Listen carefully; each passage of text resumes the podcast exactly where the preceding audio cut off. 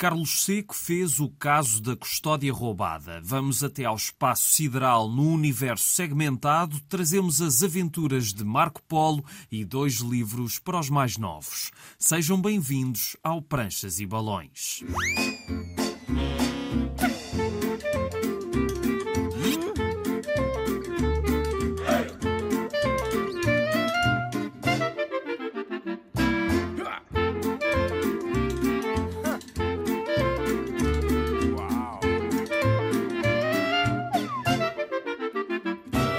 Cá estamos a trazer banda desenhada à Antena 1 antes de começarmos uma nota para a exposição que está em Braga, do Paulo J. Mendes. O ato de desenhar na rua obriga uma grande concentração e um grande processamento de várias coisas ao mesmo tempo. Isso deu-me as ferramentas e a capacidade de concentração, de observação e a disciplina para começar a levar ao fim os projetos. E foi precisamente um amigo sketcher que também gostava de banda desenhada e começou a emprestar-me novelas gráficas que na altura saíam, as da Levoar e entre outras coisas, que me fez voltar a ter vontade de pegar nisto e pronto, e depois foi tudo uma sessão de acontecimento até o momento atual. Ele esteve pelo programa no ano passado, vale a pena voltar a ouvir essa conversa. A exposição chama-se Local de Passagem e mostra então o talento do Paulo J. Mendes enquanto Urban Sketcher.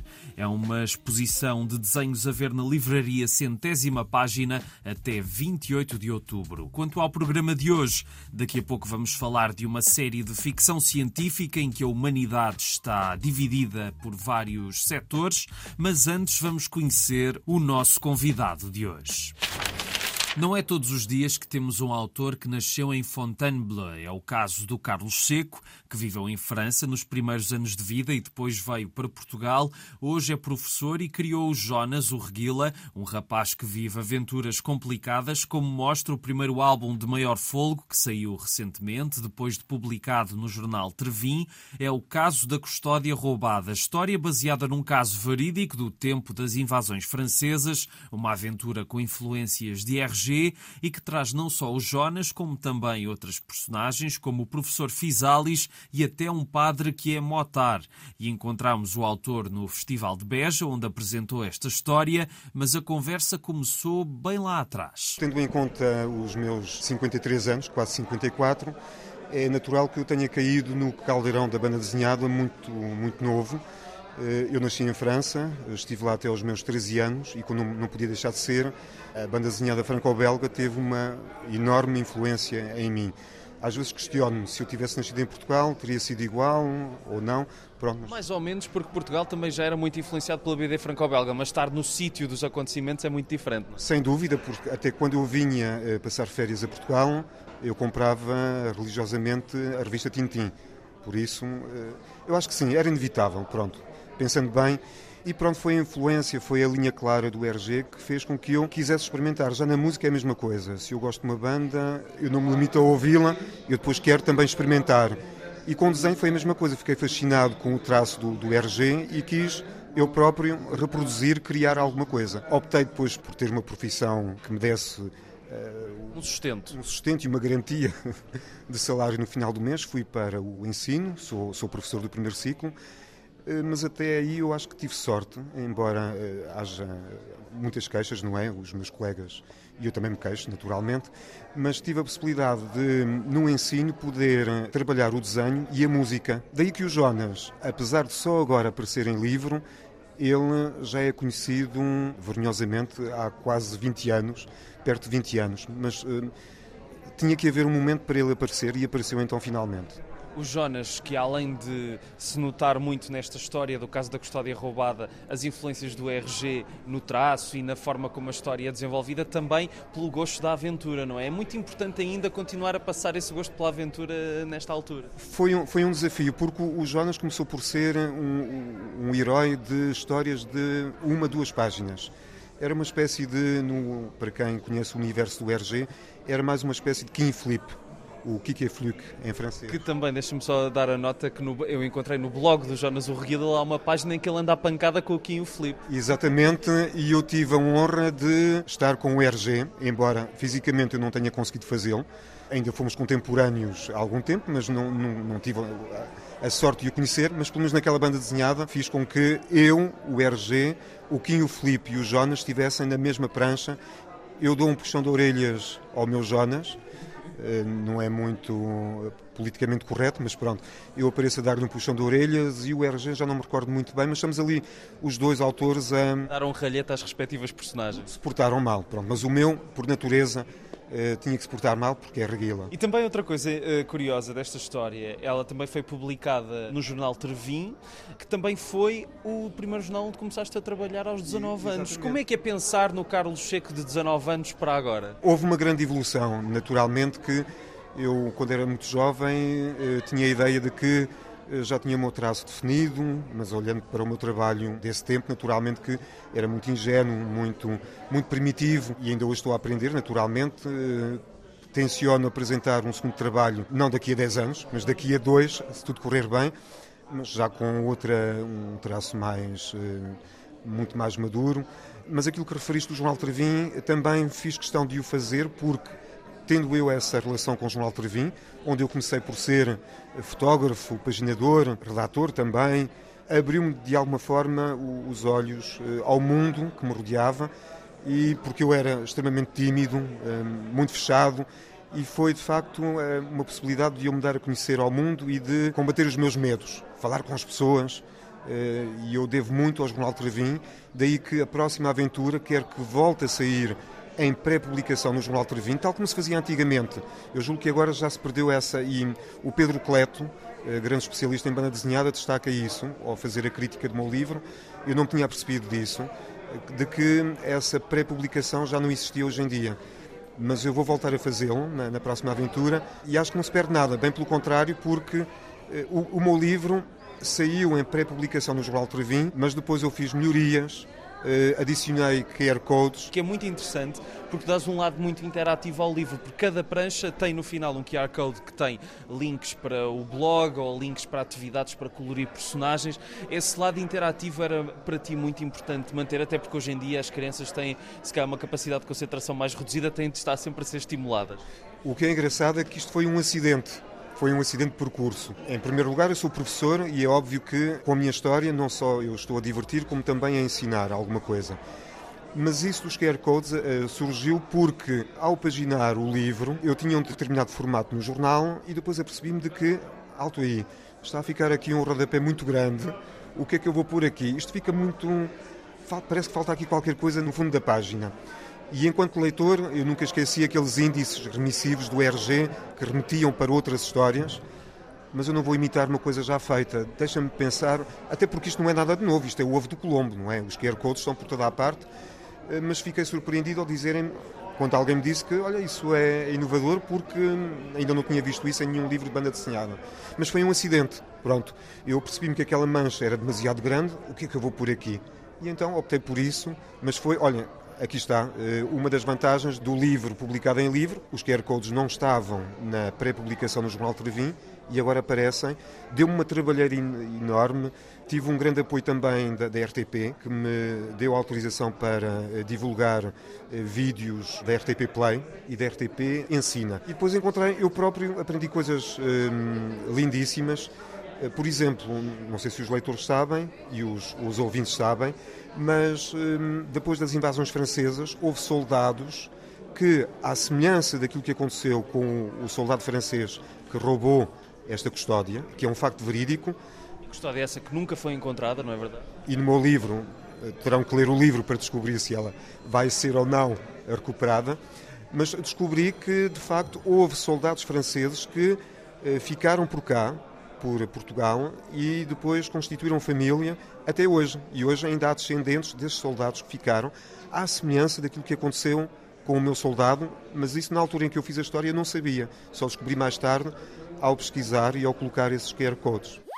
O livro que segue leva-nos alguns séculos à frente no tempo. A humanidade ainda existe, mas está distante do planeta Terra e a sociedade rege-se por um novo princípio, o segmentismo. As pessoas estão espalhadas por sete setores planetários que se distinguem pelas suas funções. Há um dedicado à criatividade, outro ao trabalho, outro ainda ao prazer e há mais quatro. Este sistema permitiu que os conflitos deixassem de existir, pelo menos dentro de toda a comunidade, agora cada pessoa está no planeta que mais se adequa à sua personalidade e às suas necessidades. Mas afinal, como é que se decide qual é o planeta destinado a cada ser humano? É muito simples. É feito um teste aos 7 anos que vai avaliar e declarar o rumo da vida de cada um. Os pais dessas crianças podem ficar com medo deste teste do Armagedão e se o seu filho mostrar uma paixão pelo cinema, por exemplo, será que ele se vai tornar na vergonha da família e rumar para o setor da criatividade? Este sistema segmentado foi criado por um grupo de guias imortais que são oriundos do planeta original, ou seja, a Terra, mas o segmentismo não trouxe a perfeição à humanidade.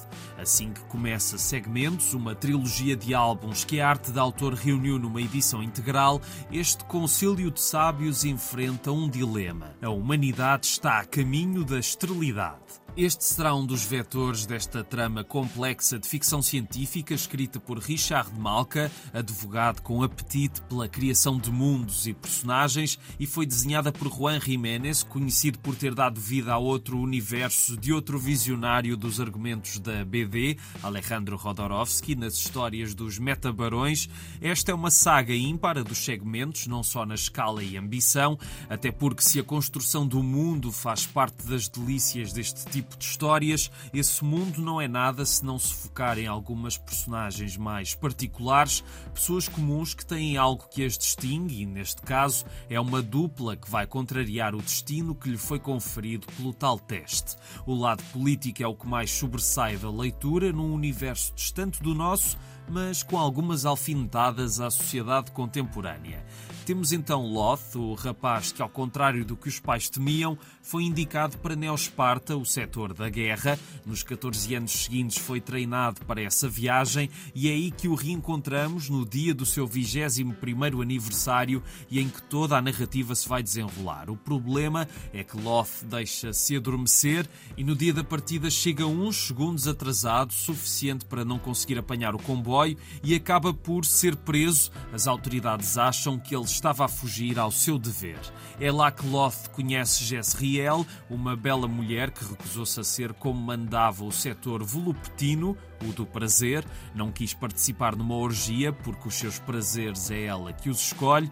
Por causa desta atitude, é considerada uma rebelde contra o sistema e Loth não sai vencedor do seu caso, sendo condenado a acelerar o seu envelhecimento. É claro que os dois conseguem fugir e assim começa uma grande aventura pelo espaço sideral em que eles vão conhecer várias personagens de outros planetas, enquanto a humanidade está a menos de 30 dias do seu fim.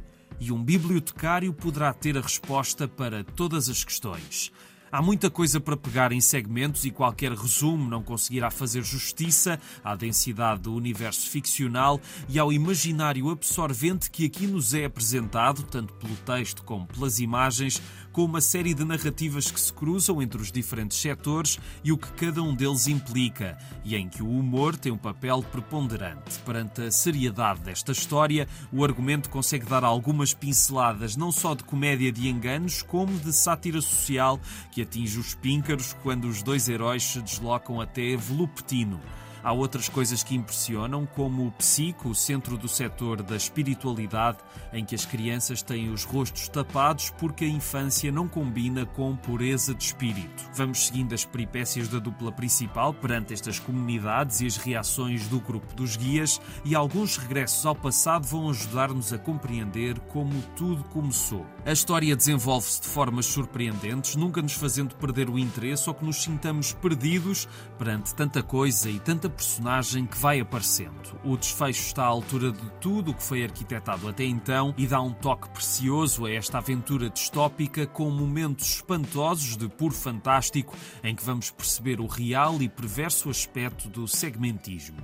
Vale a pena ler com atenção, gostem ou não de ficção científica, um género que também custa a ser levado a sério por muita gente, tal como a banda desenhada no geral, mas se precisam de alguma voz mais credível para aconselhar este livro, é importante dizer que Segmentos tem prefácio de um cineasta singular, o criador desse documentário colossal chamado Shoah, Claude Lanzmann, confessa-se fã desta obra, escrevendo no prefácio que é rica e profunda e uma verdadeira lição de filosofia, mostrando que as mais loucas tentativas de domesticação do homem são condenadas ao fracasso pela indomável liberdade humana. Não seria preciso a opinião do realizador para recomendar segmentos, mas é curioso ver aqui o prefácio de um homem dos documentários. Este é um deleite visual e narrativo editado pela arte de autor. Daqui a pouco vamos conhecer o livro das maravilhas, mas antes voltamos a falar com o Carlos Seco, agora para conhecer melhor a história real que deu origem à aventura do Jonas Urguila, o roubo da custódia da Igreja Matriz da Lausanne. Descobri por acaso, julgo que não haverá muita gente a saber disso. Uma das minhas personagens é o professor Fisalis, que é, digamos assim, o grande aliado do Jonas nesta investigação que eles levam a cabo e o professor Fisalis é inspirado no Álvaro Viana de Lemos, uma, uma personalidade lousanense, mas também nacional, uma vez que ele esteve ligado ao movimento da Escola Nova. Era um pedagogo, ainda hoje é possível encontrar muita documentação sobre o Álvaro Viana de Lemos. E de facto ele escreveu uma monografia eh, sobre a Lausanne, onde essa informação estava contida de que a custódia e uma banqueta de prata, julgo eu, da custódia tenho a certeza, foram roubadas por altura da primeira ou segunda invasão e que até hoje não foi recuperada. Apreendi essa informação alguns anos antes, ela foi ganhando asas no meu consciente e deu então origem a esta história. O que é engraçado é que, lendo o livro, uh, pronto, teve um processo muito demorado, mas eu não senti isso. Eu senti que a aventura está muito bem ritmada. Criar esse ritmo foi uma coisa que, com o passar dos anos, se tornou difícil para ti ou já tinhas, apesar do tempo que tudo levou, já tinhas tudo bem definido desde o início? Não, de forma nenhuma. Eu sabia como a história começava, sabia como terminava, mas o que estava pelo meio era um terreno por desbravar. Não fazia qualquer ideia daquilo que poderia.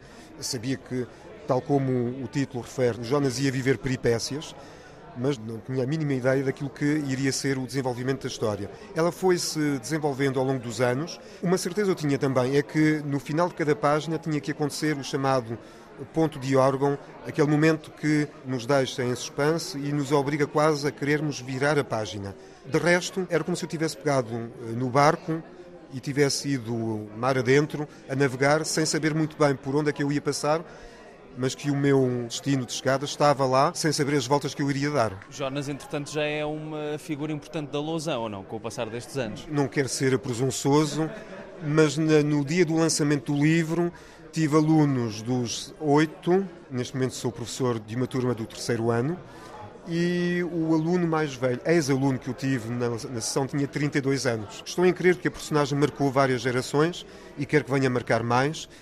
Fora da Lausanne, naturalmente, agora esta é a apresentação ao mundo, digamos assim. Esta aventura eh, foi de parto mais demorada, próxima disso que já no máximo em dois anos, que é Jonas e Energia Infinita. O que é que nos podes contar dessa história? Ou se calhar também só vais descobrir ao longo do processo como é que a coisa se vai desenvolver?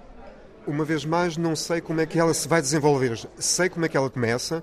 Desta vez ainda não sei muito bem como é que ela vai terminar, mas à semelhança do caso da custódia roubada, eu tenho um, uma personagem principal, a par do, do Jonas Urreguila, da Beliris e do Moleza.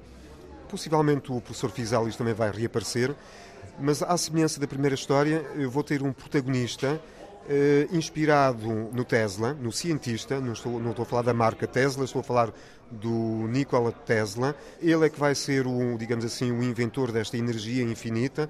Não se vai chamar Nikola Tesla, vai, vai ter os traços do Nikola Tesla, mas uh, o nome ainda não está pensado uh, e este é o ponto em que está. Agora, tenho que dizer que estou com um enorme entusiasmo, uma enorme fome de, de começar essa aventura, porque o caso da custódia roubada foi o encerrar de um capítulo e agora a sede de desenhar é, é infinita, tal como a energia que eu vou descrever na próxima aventura. Um homem está a preparar uma refeição. Um rapazinho aproxima-se dele e o homem convida-o a juntar-se porque já há algum tempo que conseguia ouvir a sua barriga a rugir. O rapaz pergunta ao homem se é um anjo, mas o homem diz que não, é um viajante que vai para o Oriente. Para o garoto, o homem está vestido de uma maneira peculiar, mas para onde aquele viajante vai, o seu traje é banal. Aquele viajante não é, na verdade, qualquer um.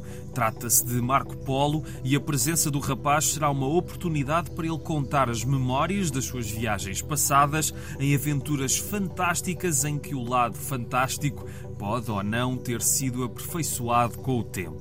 Como o próprio contador de histórias confessa quando o Petis duvida da existência de um monstro de que ele fala, quanto ao monstro, talvez eu me tenha entusiasmado um pouco. Todos os relatos ganham com um pouco de ficção, com mecanismos que cativam o público para ouvir qualquer tipo de história. E enquanto isso, prossegue a viagem real, cujo final pode ser inesperado. Mas o rapaz queria era poder ver e sentir o que Marco Polo sentiu em cada uma das suas viagens antigas. Este é o Livro das Maravilhas, obra escrita por Etienne Leroux e desenhada e colorida por Vincent Froissart, uma adaptação livre das narrativas de Marco Polo que foi editada em português pela Ala dos Livros. A capa promete algumas dessas aventuras em alto mar e em condições adversas, sempre com o perigo à espreita e mil e uma surpresas para descobrir. E por vezes a percepção da realidade num mundo em que tanto faltava aprender leva Marco Polo, por exemplo, a achar que encontrou um unicórnio que é diferente dos registros e afinal é um rinoceronte. A viagem a pé do mestre e do seu jovem seguidor faz-se em vinhetas panorâmicas que se misturam com as que recuperam os cenários das memórias de Marco Polo. É uma jornada que se faz então de memórias que podem ter algo de fantasia e de uma jornada real em que Marco Polo vai pensar neste seu regresso à China e na força de pensar tantas vezes nas suas antigas aventuras, construindo um discurso tão bem estruturado que já não sabe se foi ele quem viveu tudo aquilo ou se foi outra pessoa. E o livro aproveita esse desfiar de histórias mirabolantes, com alguns sonhos pelo meio, em que o rapaz fará também uma viagem de autodescoberta. Mas devo dizer que a melhor parte deste livro das maravilhas está no texto e nas suas descrições deliciosas. O desenho consegue ter alguns momentos impressionantes, principalmente nas paisagens, mas no geral fica aquém do mundo de aventuras proposto. Por vezes o desenho das personagens consegue ser bizarro e fazer-nos sair da fantasia em que nos estávamos a envolver, além de que algumas descrições ficam-se pela ausência de correspondente à imagem ou com breves apontamentos que nos ficam a salivar por outra forma de adaptar estas aventuras à banda desenhada. E se bem que o miúdo acaba por levar alguma coisa consigo no fim da jornada, em boa parte do livro parece apenas uma desculpa para ter algo mais do que apenas as aventuras de Marco Polo em BD, o que por si só já seria uma excelente premissa. Só no fim vamos perceber como tudo se encaixa, mas até lá duvidamos por vezes da arquitetura narrativa entre o passado e o presente.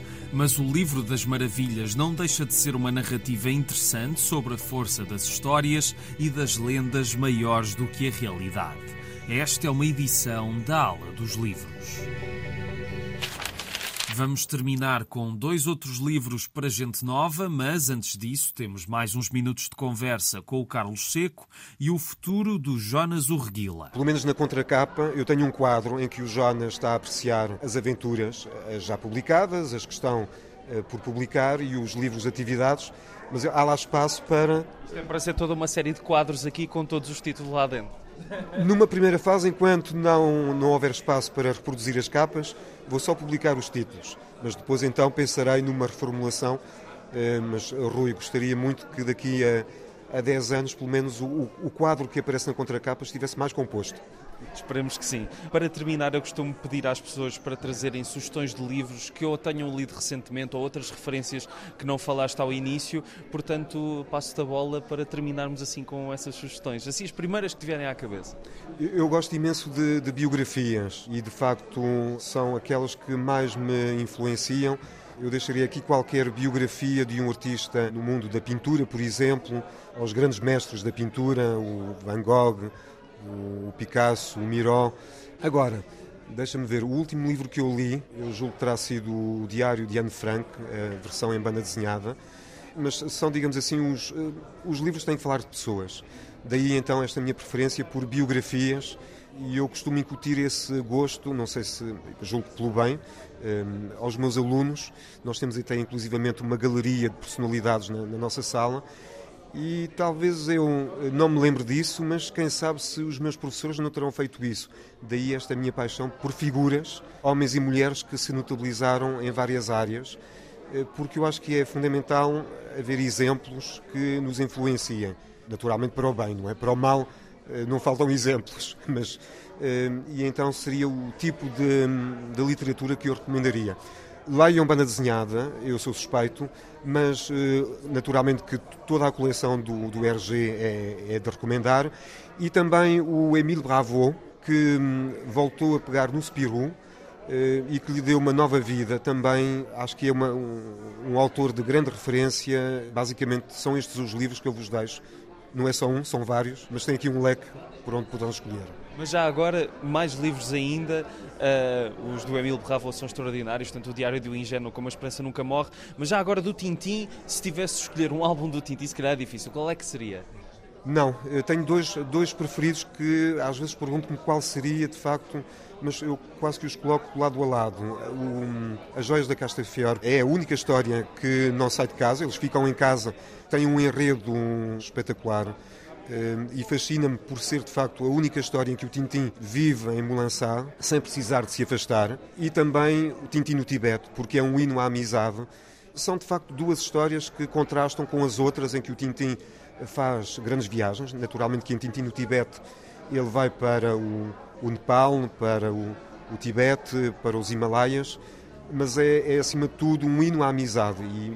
E, e sabendo eu também como conhecedor da, da personalidade do RG que ele na altura viveu um momento dramático na sua vida, eh, é para mim também um, sem dúvida, talvez um pouquinho mais o meu livro preferido. Na próxima semana, o programa chega à 50 emissão na Antena 1. O caminho até lá chegar merece, por isso, uma pequena reflexão. O Pranchas e Balões, desde o início, se assumiu como um espaço sobre BD que tanto pode agradar aos entusiastas da nona arte como aos leigos da matéria. Leigos esses que muitas vezes expõem preconceitos em relação aos quadradinhos e, passados 50 episódios, essas ideias erradas não deixaram de existir por aí. Enfim, desde o primeiro momento que tenho tentado mostrar a diversidade da BD editada no nosso país, tanto dos autores nacionais como das propostas estrangeiras que por cá vão chegando, e apesar de saber que a mensagem fulcral do Pranchas e Balões é que a BD não é só para crianças, os mais novos não podem de todo ficar arredados deste espaço, algo que se vê não só pela conversa que tivemos hoje, o Jonas é um miúdo reguila que vive aventuras e o Carlos Seco também criou esta personagem para se dirigir à juventude e por isso vamos fechar agora com duas propostas de BD infanto-juvenil, edições quase de bolso, que chegaram recentemente às livrarias portuguesas com um aviso prévio.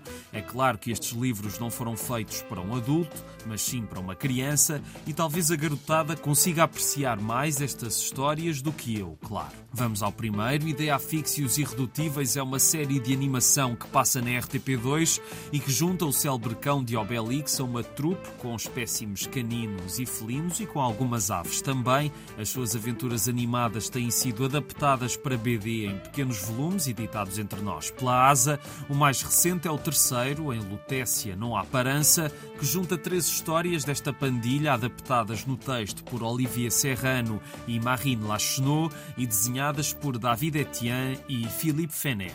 São aventuras muito curtas, com algumas referências ao universo dos gauleses criados por René Goscinny e Alberto Derzo, mas dá para perceber que esta edição não é para fãs de Asterix, nem a curiosidade que podem dar essas pequenas surpresas é suficiente para que um adulto ache grande graça às histórias que tanto têm um gládio a ser disputado entre gauleses e romanos, como uma lutécia coberta pelo fumo que vem do novo aquecedor a carvão do general invasor que lá se instalou, e por fim um galo que serve de despertador para a cidade e que é raptado mas as narrativas são construídas de uma forma simplista, claramente para serem de fácil leitura e não levantarem ondas para os miúdos.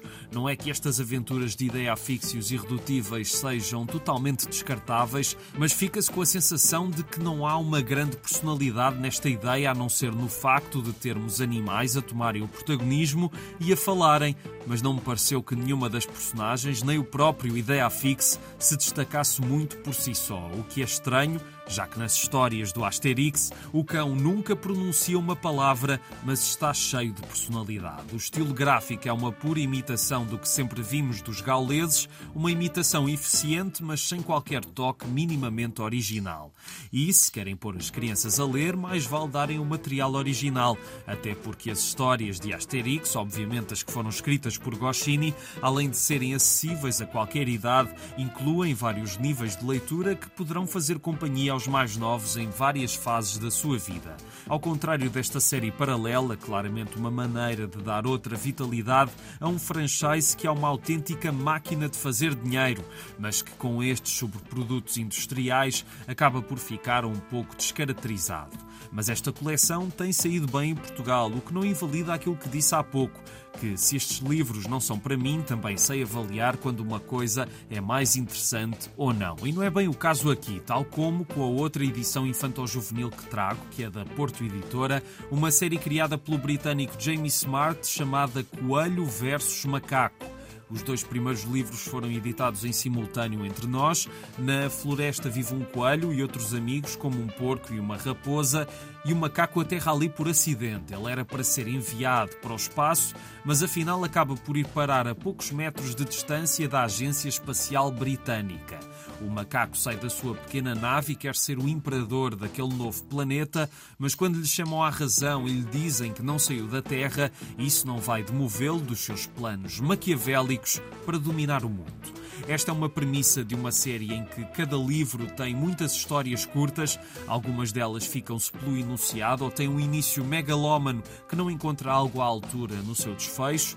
O humor também não é particularmente conseguido, mas estes livros fizeram-me lembrar algumas coisas que eu li em criança, como, por exemplo, as histórias do Capitão Cuecas de Dave Pilkey, mas sem algum rasgo de criatividade especial.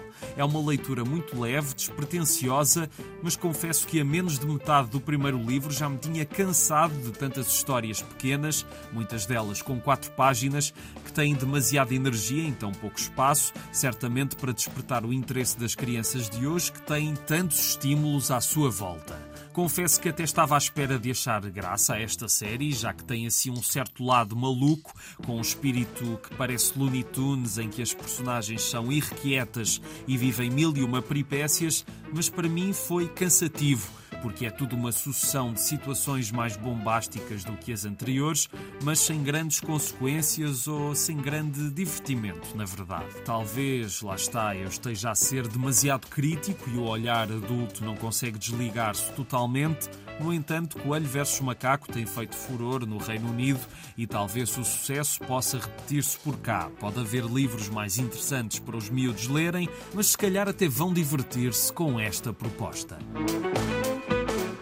Obrigado por ouvirem o Pranchas e Balões. Está sempre na RTP Play, nas plataformas de podcasts, Facebook e Instagram, Pranchas e Balões, tudo junto. A sonoplastia é do Tomás Anaori e eu sou o Rui Alves de Souza. Até à próxima.